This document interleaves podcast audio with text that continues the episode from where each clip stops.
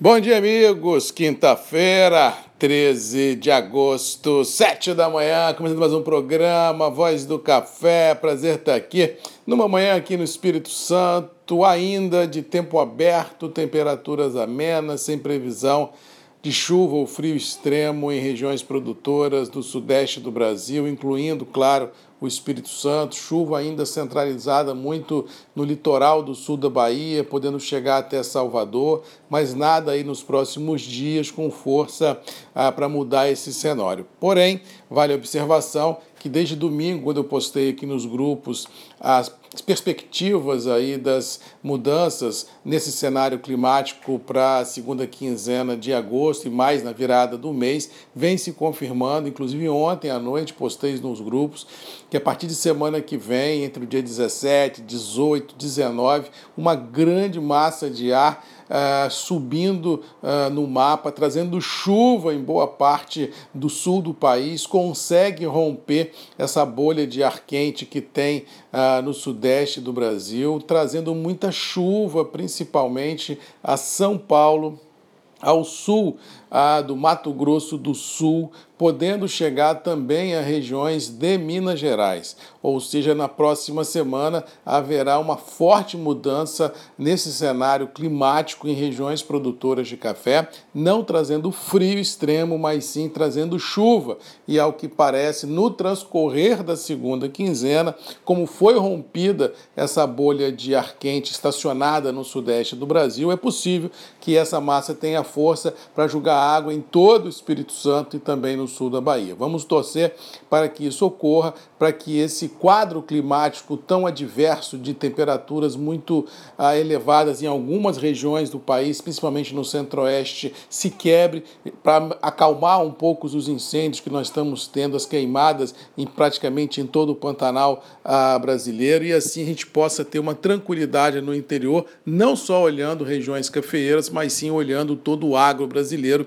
que tanto precisa de tranquilidade hídrica para tocar o barco à frente e tocar realmente a, a economia à frente, já que o agro vem sendo um dos grandes pilares de sustentação da economia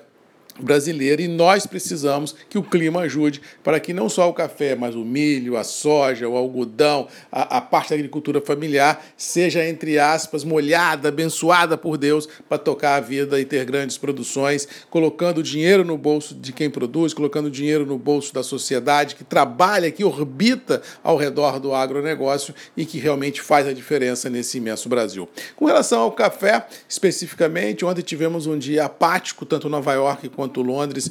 operaram em ligeira alta, mas com detalhe. Ontem nós tivemos uma divulgação da Secafé ah, dando conta de grandes embarques ah, no último mês, praticamente 3 milhões de sacas foram embarcadas entre solúvel, torrado e moído e café verde, indicando um segundo grande recorde de embarque de exportações, mostrando a força do mercado. Porém, vale algumas observações. Vamos analisar que no mês anterior ao julho nós tivemos uma queda nas, no, nos embarques, ou seja, esse excesso de embarque que nós tivemos, batendo recorde em julho, se nós compararmos com junho e fizermos a média dos últimos dois meses, vamos ver que realmente os embarques continuam mantendo uma pegada interessante uh, e mostra que esse excesso que se embarcou em julho foi mais ou menos o que não se embarcou em junho, em função de pandemia, de atraso de embarques e daqui para frente. Vamos ver agora, no agosto, onde não vai se ter essa passagem que houve do junho para o julho uh, de embarques represados, se o agosto também começa com a mesma pegada,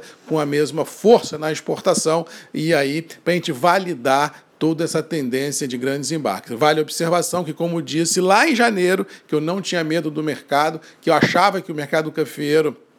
iria projetar ainda consumos interessantes, mesmo com a pandemia, porque café, além de ser alimento, é uma commodity que faz a diferença na vida das pessoas e mesmo em casa esse consumo do café vem fazendo a diferença e a prova cabal é isso, as indústrias trabalhando globalmente falando, principalmente de solúvel, trabalhando full, trabalhando 100%, as indústrias de torrada e moído com foco na demanda doméstica também trabalhando com força, ou seja, temos um cenário, se nós olharmos o print final de 2020, na minha humilde visão,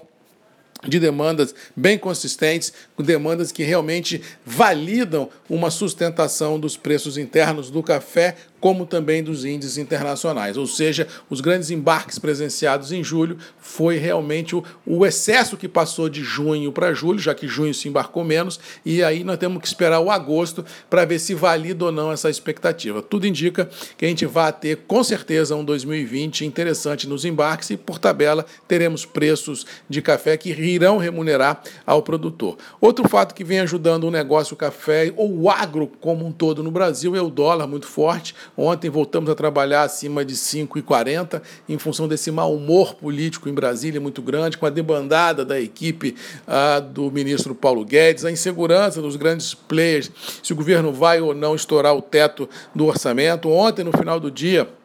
tanto o presidente da Câmara, como do Senado, como o próprio presidente do Executivo, vieram a público a dizer em alto e em bom tom da responsabilidade fiscal, mas assim,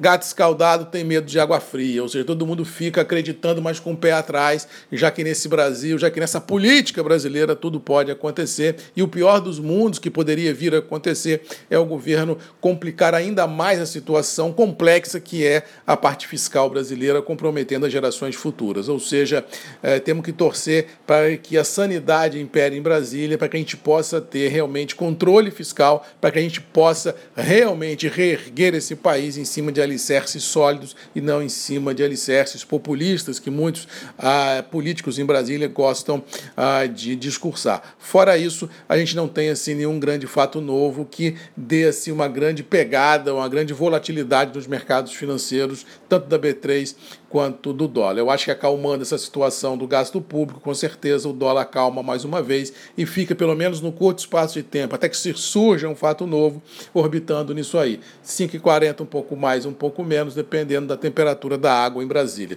Por fim, falando de geopolítica, Joe Biden apresentou essa semana a sua candidata a vice-presidente, uma senadora negra, e isso pode realmente colocar ainda mais lenha nessa fogueira das eleições, já que nas pesquisas que vêm sendo ah, publicadas nos Estados Unidos dão conta de que o Joe Biden está na frente do Trump em 10, 15%, com alguns importantes estados americanos nos seus respectivos colégios eleitorais também dando vantagem ao Joe Biden nesse, nessa, nessa galopada. Mas eu acho que enquanto não houver essa eleição e mesmo o Joe Biden vencendo, não acredito que o mercado vá se estressar, não. Eu acho que o mercado lá fora está mais ou menos precificado, dentro das possibilidades de curto prazo, e é todo mundo se preocupando muito mais do, com a economia do que com a política de fato e de direito. Mas vamos ficando por aqui, desejando a todos aí uma boa quinta-feira, com a percepção de que hoje a gente vai ter um dólar orbitando 5,40, com a percepção de que Nova York e Londres devem trabalhar sustentadas com ligeira alta, tendo a percepção que preços internos do café são firmes para Conilon é, e Parábica, tendo a percepção que semana que vem tem chuva no radar, mas tendo a certeza de que produtor, se tiver janela, se tiver oportunidade, venha ao mercado, trave alguma coisa no presente, no futurão, dilua riscos, crie fluxo financeiro para não ser pego quando o mercado lhe for adverso. Esse tem que ser o mantra do cafeicultor inteligente. Não mais, boa quinta-feira! Um abraço do Marcos Magalhães, da Voz do Café, e até amanhã, às sete, sempre comigo aqui grupos e redes MM, ponto de encontro de todos nós, desse Brasil bonito, verde e amarelo. Beijo, um abraço, até amanhã. Tchau!